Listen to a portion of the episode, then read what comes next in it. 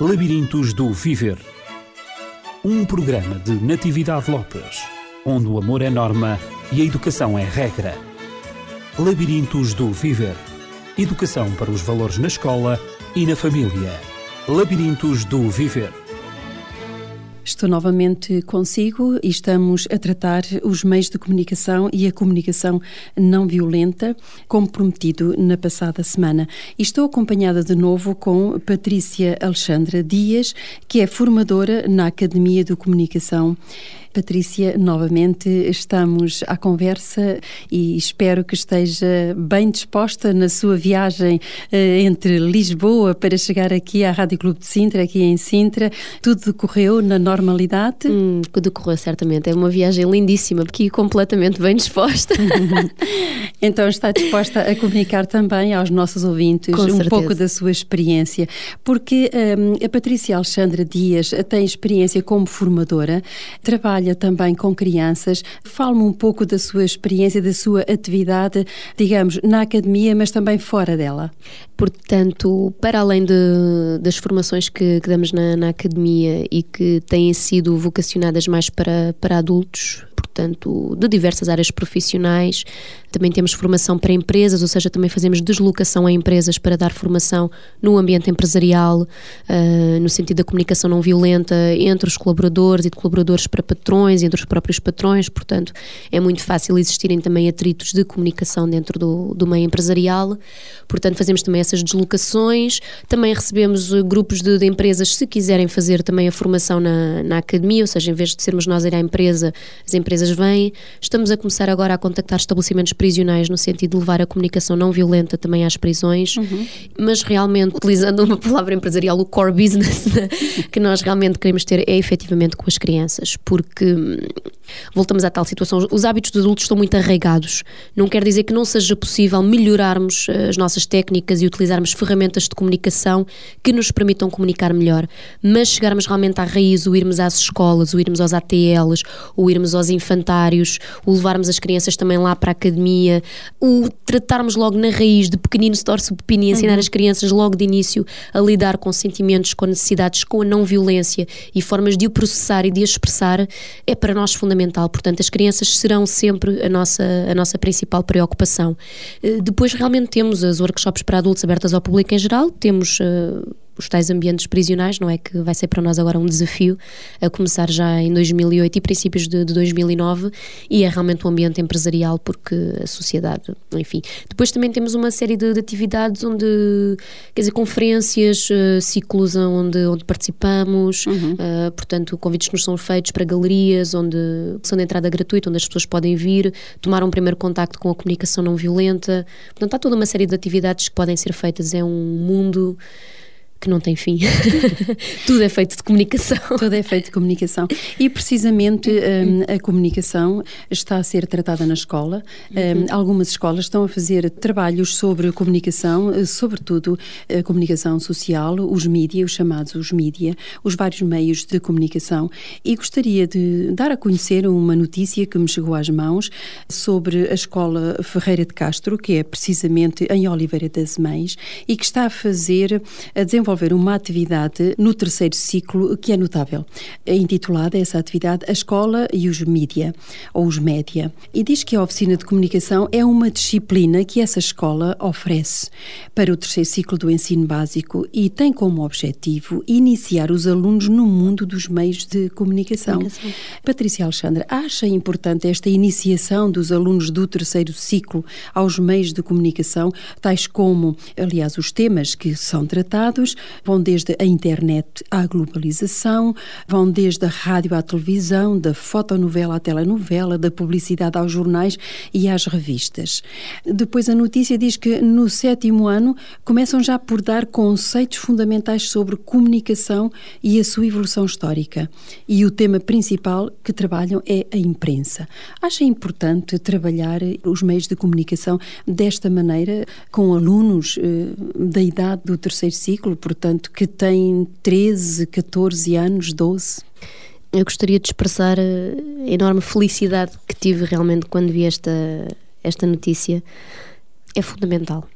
É fundamental porque passa por todo um acesso prévio um acesso inicial aos meios de comunicação que hoje em dia são facilmente acusados de transmitirem violência para uhum. as nossas crianças, seja pelos filmes, seja pelas notícias, seja pelo próprio número de horas abusivo, excessivo uhum. que as crianças passam em frente à televisão. Portanto, este ir aos bastidores, este poder tratar de uma imprensa, de uma fotonovela, portanto, do fazer televisão, do, do criar um vídeo, do dar esses instrumentos à, às crianças, é importante para que elas possam saber que podem fazer parte desse uhum. mundo e que esse mundo de hoje à manhã, se for o mundo da comunicação social que elas queiram abarcar e realmente seguir, possam perceber qual é a essência da, da comunicação social neste caso, uhum. porque eles aqui quando falam dos conceitos fundamentais da comunicação e a sua evolução histórica, estou a imaginar que sejam quando é que nasceu a imprensa, quando é que começaram os primeiros jornais, os primeiros pasquins, portanto, Sim, deve ser dúvida. um exato, uhum. deve ser portanto a evolução da, da própria comunicação claro, social. Fazem trabalhos sobre é. isso e pesquisa também. Pesquisa, mas é fundamental saberem que de hoje à manhã que se quiserem abraçar esse mundo da comunicação social, que o podem fazer melhor, portanto, e que realmente existe toda uma série de, de, técnicas e de temas que podem ser tratados. E se forem crianças cuja comunicação não violenta já esteja dentro delas, porque são criadas assim, porque já faz parte da programação delas, contrariamente à nossa atual programação, certamente que vão chegar ao ambiente desses meios de comunicação social e ao criarem uma notícia, ao criarem uh, uma, uma, reportagem na, na, televisão, ao criarem um programa de rádio, vai haver toda uma outra envolvência que não uhum. projetará tanta violência como projeta hoje. Sim, talvez possam melhorar de alguma maneira. Com certeza. Embora entre aspas, não é? Claro. Eh, porque... Uh, digamos, os conteúdos que são transmitidos eh, pela comunicação social. Porque normalmente os adultos dizem, ah, nós transmitimos isto em comunicação social, estas imagens, este tipo de linguagem, etc., porque é isso que os jovens gostam. E quando nós trabalhamos com os jovens, eles não gostam exatamente disso, não é disso que eles gostam. Eles gostariam de ver uma outra coisa, mas não sabem como é que essa outra coisa se faz. Exatamente. Eles acham-se violentados, digamos assim, nos seus desejos, nos seus quereres e na visão que eles têm da sociedade. Eles não gostam daquilo que veem, a maior parte deles. E, portanto, eu penso também, portanto, a minha opinião é que de facto isto é um trabalho espetacular, um trabalho é, extraordinário. Inclusivamente o oitavo ano, por exemplo, como tema principal a oficina de rádio, Exatamente. onde os alunos aprendem a trabalhar com programas de edição, edição de som, realizam pequenos programas de rádio, criam a sua própria rádio, a rádio da escola. Também é importante nós também termos o jornal da escola, eh, e eu tive o jornal da escola, é extraordinariamente importante ver a envolvência dos alunos depois a lerem os seus artigos, depois um lê aquilo que o outro escreveu, toda a criatividade que eles utilizam para fazer o seu jornal, depois o, o jornal circula na mão de outros alunos, na mão de outras escolas, na mão dos pais, dos professores. É uma festa, é, sentem-se importantes. Fortalece também a tal situação que falávamos no último programa sobre a autoestima, hum. claro, e é tão importante Exatamente. faz a criança realmente sentir-se útil. Há aqui realmente um aspecto aqui na, nesta notícia que eu acho fascinante e esta escola realmente eu acho que está de parabéns, era realmente um exemplo para outras é a escola escolas Ferreira seguirem. de Castro de Oliveira das Mães. Exatamente, diz aqui no, no nono ano, portanto é o ano da televisão e do vídeo, em que os jovens vão analisar as tais grelhas de programação e elaboram a programação do que seria o seu canal de televisão ideal. Uhum. E este é realmente um projeto que eu acho que se esta escola me desse a oportunidade de eu ir lá ver o que é que realmente seria a programação ideal para um jovem que está no nono ano. Quer dizer, e passando um pouco por aquilo que a Natividade estava a dizer há pouco, que não é isso que os jovens querem, tanto que eles próprios se sentem violentados. Portanto, acho que é realmente fascinante para aqueles professores que estão a trabalhar com estes alunos verem o que é que seria um canal de televisão ideal para estes jovens. Uhum. Certamente não será um que inclua tiros, nem violência, nem, nem nada desse tipo. Se calhar vão nos surpreender quando surgirem com o que será o, o, programa ideal para eles, o canal de televisão ideal. É um tipo de, de, imaginação, é um tipo de dar ferramentas às crianças para as deixar libertar essa tal imaginação, dizer não, eu sinto isto quando faço o tal programa, eu preciso que este programa transmita tal, o que eu vou querer transmitir é isto. E portanto realmente colocar toda essa situação da, da, comunicação e da não violência nos trâmites de, de, desse programa e tenho a certeza que vão sair coisas eh, giríssimas e uhum. é, é, fascinante, é realmente o libertar a imaginação do, dos jovens. É... Sim, eu acho que eu vejo em tudo isto um despertar uh, de atenção dos adultos em relação uh, à criança, em, em, relação, uh, quando se fala em criança, a noção de criança para, precisamente para as Nações Unidas, é o indivíduo que vai até aos 18 até anos. Aos 18 anos. eu gosto de, de, clarificar este conceito na medida em que, quando estamos a falar na palavra criança, muitas pessoas pensam que estamos a dirigir-nos a 4, 5 anos, 5 anos os 6, 7 anos, o máximo. Não. Aqui estão os nossos jovens incluídos e dar voz aos jovens. Eles pensam, eles têm cabeça para pensar, eles têm quereres, eles sabem muitas vezes aquilo que querem. Só não sabem como expressar aquilo que eles desejariam que acontecesse, expressar os seus desejos, é. os seus sentimentos. Faltam essas ferramentas. E precisamente esta, esta educação leva-os a isso. Isto, isto, isto é maravilhoso. É, é uma criatividade, é, é uma criatividade extraordinária. E quanto nós temos a aprender com as nossas crianças, com, com os nossos jovens. Isso é, são seres humanos maravilhosos. Têm mentes eh, renovadas, mentes que, digamos, entre aspas, estão estruturadas de uma maneira diferente, diferente. das nossas, dos adultos. Nós passamos por experiências que são extraordinárias, que nos marcaram, que fazem com que nós sejamos as pessoas que somos, somos. mas eles têm outra maneira, outras formas de aprender, outros meios que eles utilizam para chegar talvez às mesmas conclusões e temos muito que aprender com eles. Eu acho que já, já, já todos os pais que, que e esta professores. Esta é uma oportunidade é, extraordinária. Já todos os pais e professores se confrontaram com uma situação e dizem qualquer coisa a uma criança e a criança manda assim uma resposta que nós ficamos assim a olhar, epá, Exatamente. realmente eu não tinha pensado, pensado nisso. nisso não é? Quer dizer, se for estimulado, se essa imaginação realmente for estimulada, for trabalhada, quer dizer, levado aos seus limites ou levada uhum. à, à, realização de projetos como este que esta Escola Ferreira de Castro está a fazer, podem ser coisas extraordinárias e lindíssimas e podem ser realmente projetos engraçadíssimos uhum. e Acho que é, é, é, uma aposta a fazer, sem dúvida. A Patrícia falou há pouco de uma experiência que teve uh, numa escola uhum. onde trabalha com crianças com dificuldades de aprendizagem e referiu, talvez fosse bom referir essa, referiu-me a mim em uhum. privado a experiência que teve com uma aluna uhum. que teve a oportunidade de expressar os seus sentimentos uhum. e um, talvez fosse bom partilhar essa experiência na medida em que realmente esta educação para a comunicação não violenta passa a ser ser melhor compreendida e se sinta a necessidade eh, de facto de ser feita porque ela é útil, ela é urgente, ela é necessária uhum. nos dias em que nós vivemos. Com certeza. Portanto, a ideia dessa escola realmente surgiu de um convite que foi feito por uma professora da escola no sentido de transmitir essa, essa turma dita de, de alunos com necessidades especiais não gosto do rótulo pessoalmente, mas uh, é o que está convencionado, vou utilizá-lo apenas por. Uh, Sim, eu tinha por, utilizado. Por uma, por uma questão de, de, de simplificação. É, exatamente. Mas tem necessidades especiais. Portanto, foi realmente feito esse convite eu, eu aceitei, foi realmente conhecer a turma, 28 pessoas, muito irrequietos, muito reguilas, com toda aquela vivacidade do, do, dos jovens. Exatamente, 28 uma turma de 28, pessoas. 28 Aqui pessoas. estamos, está precisamente a variável do espaço. Exatamente. Para, do, para transmitir espaço. uma comunicação não violenta, o espaço físico físico é, é importante. O que as crianças têm realmente é uma, uma grande noção de, de adaptação, portanto, logo se colocaram, eu só lhes disse, olha, sentem-se da maneira como se sentirem mais confortáveis. Não estejam nem, nem de frente, nem de lado, quer dizer, quero que se ponham confortáveis, quero que uhum. hoje o dia para vocês seja confortável. Eles logo arranjaram a maneira de se pôr ali no, no, no, espaço que tinham, da maneira como se sentiam melhor e realmente funcionou muito bem. Foi um dia que, em termos de, de espaço em si, apesar realmente da sala não ser muito grande, mas uh, funcionou. Tinha muita luz natural, o que é excelente também para, para as salas de aula uhum. e correu muito bem. E realmente, a determinada altura, estávamos a fazer um exercício de, de comunicação que é utilizado na comunicação não violenta um exercício que é do mais simples que há, que até era um exercício para quebrar gelo, como eu tinha dito à, à natividade, e que realmente consistia apenas eles escreverem num, numa folha de papel de forma anónima aquilo que realmente lhes ia na cabeça. Que eu perguntei quais são as grandes questões que vos passam pela cabeça, o que é que, que, é que vocês pensam, o que é que vocês chegam a casa e dão convosco a, a perguntarem. Desculpe, eh, Patrícia, estamos aqui a tratar de, alunos com. Eh, ah, entre os 14 e os 19 anos, portanto uhum. tinham, tinham uma diferença de idades ainda, ainda um pouquinho acentuada. Sim. Pelo menos nestas idades nota-se algo, uma, uma disparidade entre, entre os alunos. E portanto estávamos a, realmente a fazer esse exercício, então pedi que eles no papel escrevessem uma frase que começasse porque será? ou então porque é que. Porque é que qualquer coisa, porque é que o céu é azul, porque é que eu sou assim, porque é que eu sou assado?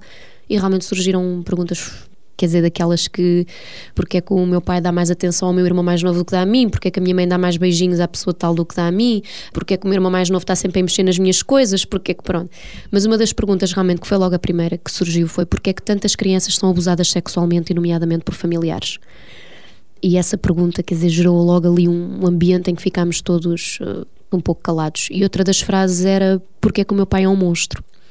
E veio-se realmente a descobrir que uma das crianças começou efetivamente a chorar, uma das meninas começou a chorar quando essa questão surgiu e teve que sair um pouco da, da sala de aula para se acalmar. E ao final do dia tentei encetar um diálogo de comunicação não violenta com ela e comecei-lhe a perguntar: eh, Bom, olha, estou preocupada contigo porque vi que o exercício tal mexeu um pouco contigo e gostaria de saber eh, como é que te sentes e o que é que isso tocou aí dentro. Sim, que é que posso ajudar? E, exatamente, e a criança acabou por revelar que realmente tinha acontecido com ela, que o pai tinha abusado dela há uns anos atrás e que ela nunca tinha partilhado com ninguém, a não ser com uma coleguinha da, da escola que tinha inclusivamente conhecido neste ano letivo e que até à altura tinha sido realmente a única pessoa que lhe tinha perguntado: Bom, mas andas sempre tão triste, o que é que se passa contigo? Queres falar um pouco? E ela lá se começou a abrir um pouquinho. Mas quer dizer, de resto, nem, nem a madrasta, nem, nem mãe, nem, nem, nem professores, nem outras pessoas da, da turma, ninguém sabia, porque realmente talvez nunca lhe tivesse sido assim perguntado desta forma tão, tão aberta. Bom, expressa-te, o que é que te passa pela cabeça, o que é que sentes. E isso é fundamental nas crianças, quer dizer, acho que este exemplo de, de comunicação, do simplesmente deixar a criança expressar à vontade, nem que seja ali durante 30 segundos ou um minuto, o que é que sentes, o que é que te passa pela cabeça ou pelo coração, pode fazer muita diferença. Uhum. Aí nós estamos, uh, como educadores, estamos a ensinar a criança a pensar e a dar-lhe oportunidade para isso. Com certeza. O que é extremamente que importante. Que é fundamental. Quer dizer, é? foi um caso tocante, mas.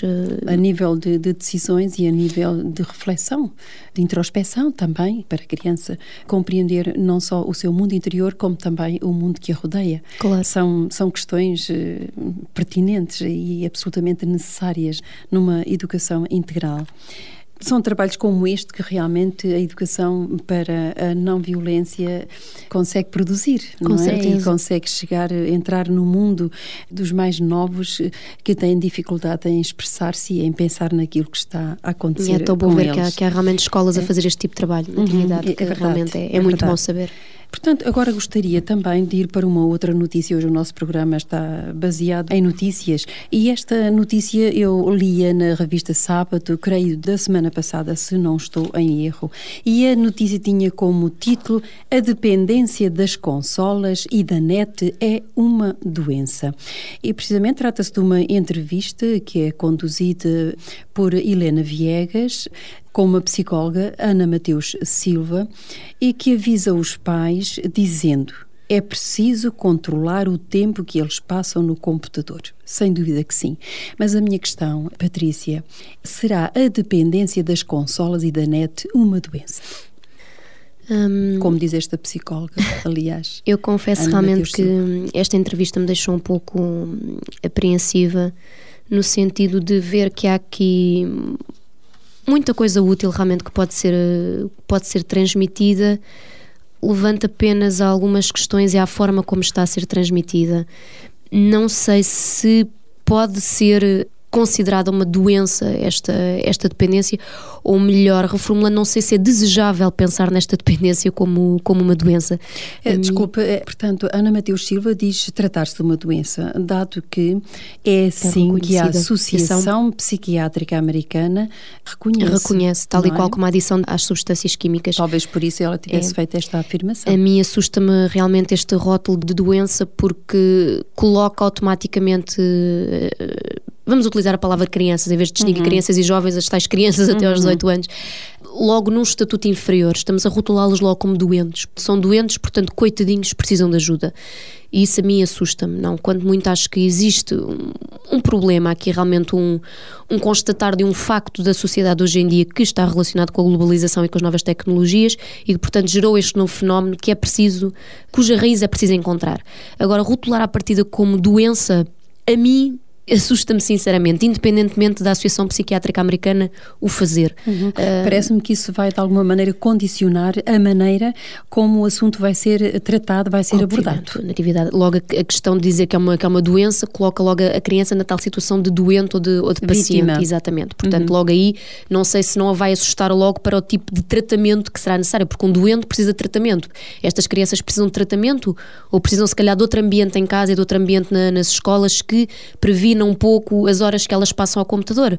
Quer dizer, eu acho que aqui o rótulo doença é capaz de ser um pouco, um pouco forte e Sim. a mim deixa muito apreensiva e muito preocupada. Ah, a, notícia, que... a notícia uh, diz precisamente que há crianças que passam uma noite inteira, duas, 72 horas, horas. sem parar, façam um, um ecrã, uhum. não é? É, realmente, é, é, é, dramático agora. Não sei até que ponto E já será... crianças com 8, 9 anos 9 que anos. já jogam 5 horas por dia. E, pois, que é realmente preocupante. É, é muito preocupante. Agora, uhum. daí a dizer, pá, esta criança passa 72 horas na internet, é uma doente. Quer dizer, uma dependente. É, uhum. a mim, a mim assusta-me um, um pouco. Quer dizer, portanto, acho que há, haverá talvez outras maneiras de, de de nos dirigirmos a este tipo de dependência sem, sem ser visto como, como uma doença ou sem, de, ou sem rotular, porque acho que afasta logo, cria logo aqui uma distância entre o que é o terapeuta que, que, pode ajudar essa criança a fazer alguma coisa, como o pai que pode ter alguma responsabilidade na educação dessa criança, como a própria criança que automaticamente fica diminuída e é vista como um doente. Uhum. Portanto, acho que seria um pouco de evitar este, este rótulo de, de doença. Patrícia Alexandra, em termos de hum, comunicação não violenta, como é que abordaria este tema ou desenvolvimento desenvolveria se fosse a Patrícia a ser entrevistada, como, por exemplo, as questões que estão aqui colocadas, na sua opinião, perante estes factos relatados, como aquela criança de 16 anos que surge na, na, na entrevista, que hum, chegava à casa e, e, como a casa estava vazia, hum. a criança de 16 anos, volta a repetir, ligava a consola à televisão e jogava das 4 às 7, logo 3 horas de jogo. Depois, quando os pais chegavam, ele já tinha arrumado, tratava-se de um rapaz, já tinha tudo arrumado, dizia que não tinha jogado, mentia aos pais e os pais então acreditavam nele e permitiam que ele jogasse então entre as 7 e as 21, mais duas horas. Aqui temos 5 horas de jogo, não é? Depois interrompia às 21 para jantar, fazia os trabalhos de casa, ou os trabalhos da escola, melhor dito, e a seguir iam todos para a cama.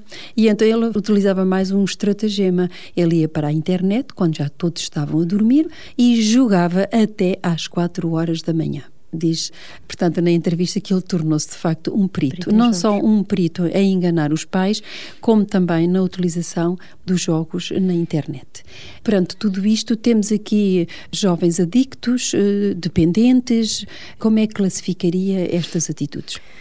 Eu, se fosse realmente mãe ou pai de uma criança que estivesse na, nesta situação, preocupar-me, obviamente, não é como se calhar os pais desta criança pronto, uhum. se preocupam o que acho é que há aqui uma série de, de situações que podem realmente ser, ser corrigidas em benefício da, da criança, que tem que passar um pouco também pela, pela atitude dos pais e pela postura não violenta do, dos pais, no sentido de conseguirem comunicar com a criança o que é melhor para ela. Então, o que é que os pais deveriam fazer? Eu acho que a primeira coisa é, é preciso saber o que é que esta criança sente e necessita, por um lado, para mentir aos pais, por outro lado, o que é que ela procura nos jogos de, de computador? Para utilizar durante tanto tempo. Obviamente, assim não vamos pensar jogos. que a criança já nasceu predisposta para os jogos de computador, portanto, o que ela procura no, nos jogos de computador há de ser ou uma companhia ou, ou, um dar asas à criatividade, portanto, há qualquer necessidade que é preenchida com aqueles jogos de computador. Por vezes portanto, também a, a, competição. Obviamente, também. o espírito uhum. de competição que está dentro de cada um de nós, é assim, somos humanos, portanto, a nossa uhum. tendência é realmente queremos sempre ser um pouco melhores do que, do que a pessoa que, que está ao lado, ou que é assim, é saudável que QB até certo ponto, não é? Porque é o que faz a sociedade evoluir. Por outro lado, começa a ser preocupante.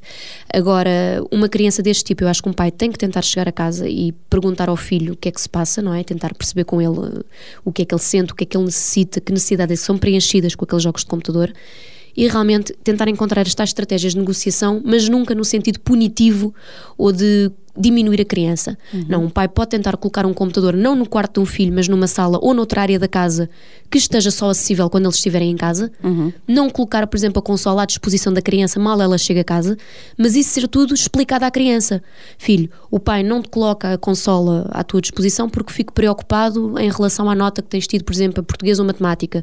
Concordas em tentarmos aqui arranjar um horário em que possas jogar uh, X horas, tal e tal e tal e tal?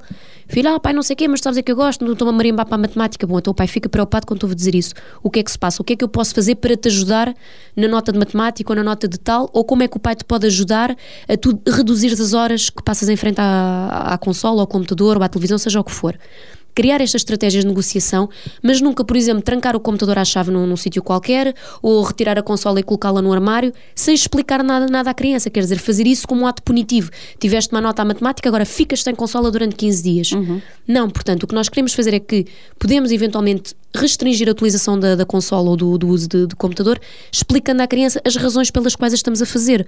Na tal postura que falávamos no último programa da autoridade. Portanto, uhum. o pai está a fornecer à criança qualquer coisa que ela não tem, que é a preocupação genuína pela educação da criança. Exato. O e limite que... é estabelecido não é verdade? Portanto, a disciplina é aplicada, mas de uma maneira uh, bem informada. Exatamente, uh, em que a criança, que a criança percebe, possa aceitar claro. exatamente que estamos a tratar do bem dela. Do bem dela, que não é uma exigência que o pai está a fazer, porque não é um julgamento nem uma culpa, és um burro na matemática, agora ficas sem consola. Não, filho, existe uma preocupação genuína, aquela empatia, aquela compaixão de um pai que está preocupado com Exato, o filho. Eu interesso-me por ti. Exatamente, portanto, o que eu quero de ti é naquela situação de autoridade reconhecer que eu realmente tenho um pouquinho mais do que tu e sei e tenho esta preocupação genuína que a tua concentração amanhã nas aulas vai ficar prejudicada e eu sei uhum. disso. Quer dizer eh, que quando falo em negociar regras sobre o número de horas que podem jogar e penalizações se não cumprir, esta palavra penalização, Sim, a mim encosta-me logo à parede. a mim encosta-me à parede porque estamos a utilizar penalizar, punir por uma coisa que foi feita. Não, eu quero utilizar um castigo eventualmente ou, ou, trancar um computador num sentido preventivo e não nunca de penalizar ou punir um ato que ficou passado, uhum. quer dizer, portanto esta, esta palavra a mim assusta-me um pouquinho e ela por outro lado fala aqui à frente realmente nas, na situação das carências afetivas e dificuldades conjugais ou de imaturidade, que é isto que realmente poderá estar na raiz da tal necessidade que nós falávamos há pouco Exatamente. da criança se refugiar nestes uhum. jogos. Uhum. Há que ir à raiz, há que deixarmos de ser uh, um pouco uh, medrosos, nos escondermos na nossa casca de, e falar com as crianças, comunicar o que é que sentes, o que é que precisas. Deixemos de, de tabus de que as necessidades ou os sentimentos não, não podem ser falados porque Quer dizer, é, isso é, é, é mau e faz-nos muito mal a todos nós escondermos aquilo que sentimos e aquilo que precisamos.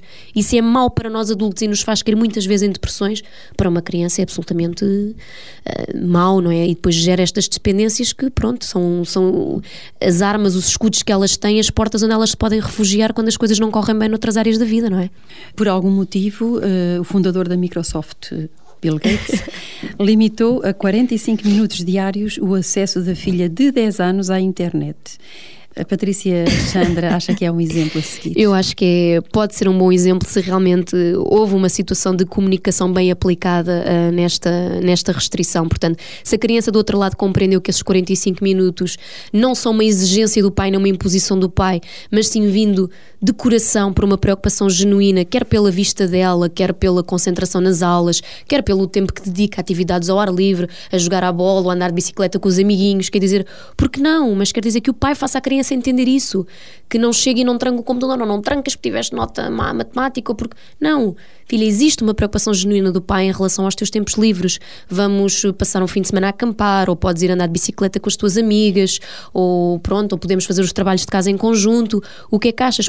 Viu-se que aqui ele próprio, não é? Que é um homem de, das novas tecnologias, sentiu essa necessidade. Uhum. Portanto, não sei como é que isto foi comunicado à filha, nem de que maneira é que, é que foi feito, mas quer dizer, bem explicado, as crianças não são burras, as crianças não são, não são tão teimosas assim por natureza. Quer dizer, se lhes for bem explicado, se não for apresentado como uma exigência, como um coitadinho, ou então a dizer não tens uma doença, portanto o pai tem que cuidar de ti e trancar-te o computador, Quer dizer, não, comuniquemos. Ou muito menos, muito menos etiquetá-los de mal educados. Obviamente, Tu exatamente. és um mal educado. Exatamente. Portanto, não és mal educado. Não me obedeces, ficas sem computador durante uma semana. Quer dizer, isso ainda é pior, porque assim que a criança tiver novamente acesso ao computador, a tendência será para fazer muito pior. Uhum. Não é? Porque isso está na nossa natureza. Quando nos dizem que não, nós queremos fazer sim. Quando nos dizem sim, podes, ah, perdeu o interesse, agora também já não quero. Não é? Quer dizer, e as crianças, portanto, assim, se, for é tudo, é, se, for, é. se for tudo bem explicado, quer dizer, se nos deixarmos desses jogos, se nos mostrarmos realmente efetivamente preocupados, olha, passa-se isto, isto e isto, vamos tentar resolver, vamos tentar falar. As crianças abrem o coração, quer dizer, podem soltar umas lágrimas, podem soltar uns risos, mas vão querer falar com os pais. Eu creio que sim. Patrícia Alexandre, eu tenho uma última questão. Uhum. Estamos também no limite, no limite, do nosso tempo e temos que o respeitar. Claro. Tempo é tempo. e não podemos remir o tempo, mas sabemos que hoje, na, na, na educação, eh, nas escolas públicas, cada aluno tem o seu computador. Pelo menos o nosso primeiro-ministro, José Sócrates, fez essa oferta precisamente aos alunos eh, das nossas escolas. O que é que lhe parece, o que é que sente com esta atitude e quais serão as consequências, digamos, na, na educação não violenta que possam advir da posse de um computador por cada aluno uhum. das nossas escolas em Portugal? Eu acho que hum, pode ser uma uma decisão positiva.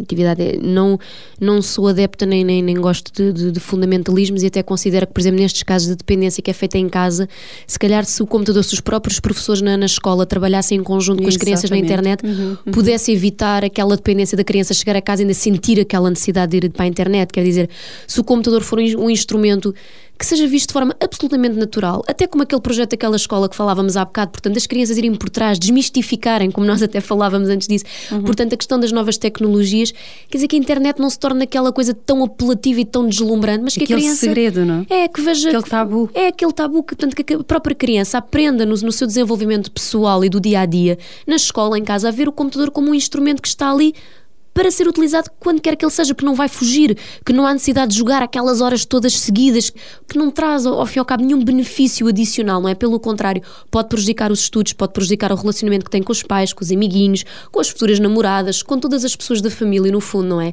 Portanto, se puder utilizar o computador na escola de forma aberta ao lado de um professor, se puder chegar a casa e utilizar o computador de forma aberta ao lado de um pai, quer dizer, for desmistificada essa coisa da internet e do, e do que há e dos conteúdos proibidos, eu acho que certamente, portanto, não, não, não haverá tanto, tanto Sim, ao desmistificar perde o interesse Obviamente. Da, perde o interesse precisamente da descoberta pessoal. O fruto proibido deixa ter, de ser o mais apetecido, não é? Portanto, eu, apoio. eu acho que pode ser uma boa decisão, pode ser uma decisão positiva se for, se for fundamentada, se for levada a cabo de forma sustentada e saber se realmente é sustentável, portanto, antes de mais. E não sendo fundamentalista, acho que os computadores e a internet é realmente uma ferramenta e um instrumento ideal hoje em dia. Ainda há bocado estávamos a dar o e-mail, a natividade deu o e-mail para. Portanto, é uma forma de comunicar. Uhum. Agora tem que realmente haver uma gestão desse tipo de instrumento Exato. para que não haja um deslumbramento que possa ser prejudicial no futuro. Muito obrigada, Patrícia Alexandra. Foi um prazer eh, a sua companhia, a conversa consigo e com certeza muito teremos ainda para aprender da comunicação não violenta. Então vamos prosseguindo este caminho e esperamos que para si que está do outro lado também tenhamos conseguido desvendar alguns dos mistérios que finalmente são coisas simples, são técnicas muito simples, mas que podem dar eh, ótimos resultados. Um prazer foi é... meu, Natividade. Muito obrigada pela boa disposição e pela companhia. Obrigada. Muito obrigada nós. Obrigada em nome do Rádio Clube de Sintra e do programa Labirintos do Viver. Depois também deixamos o nosso telefone, que é o 219 106 310. Se tiver alguma questão, nós estamos sempre abertos para responder também à temática que eventualmente deseje ser tratada neste espaço que é seu, o Labirintos do Viver. E assim nos despedimos até à próxima semana com uma nova entrevistada e com um novo tema. Labirintos do Viver um programa de Natividade Lopes, onde o amor é norma e a educação é regra. Labirintos do Viver Educação para os valores na escola e na família. Labirintos do Viver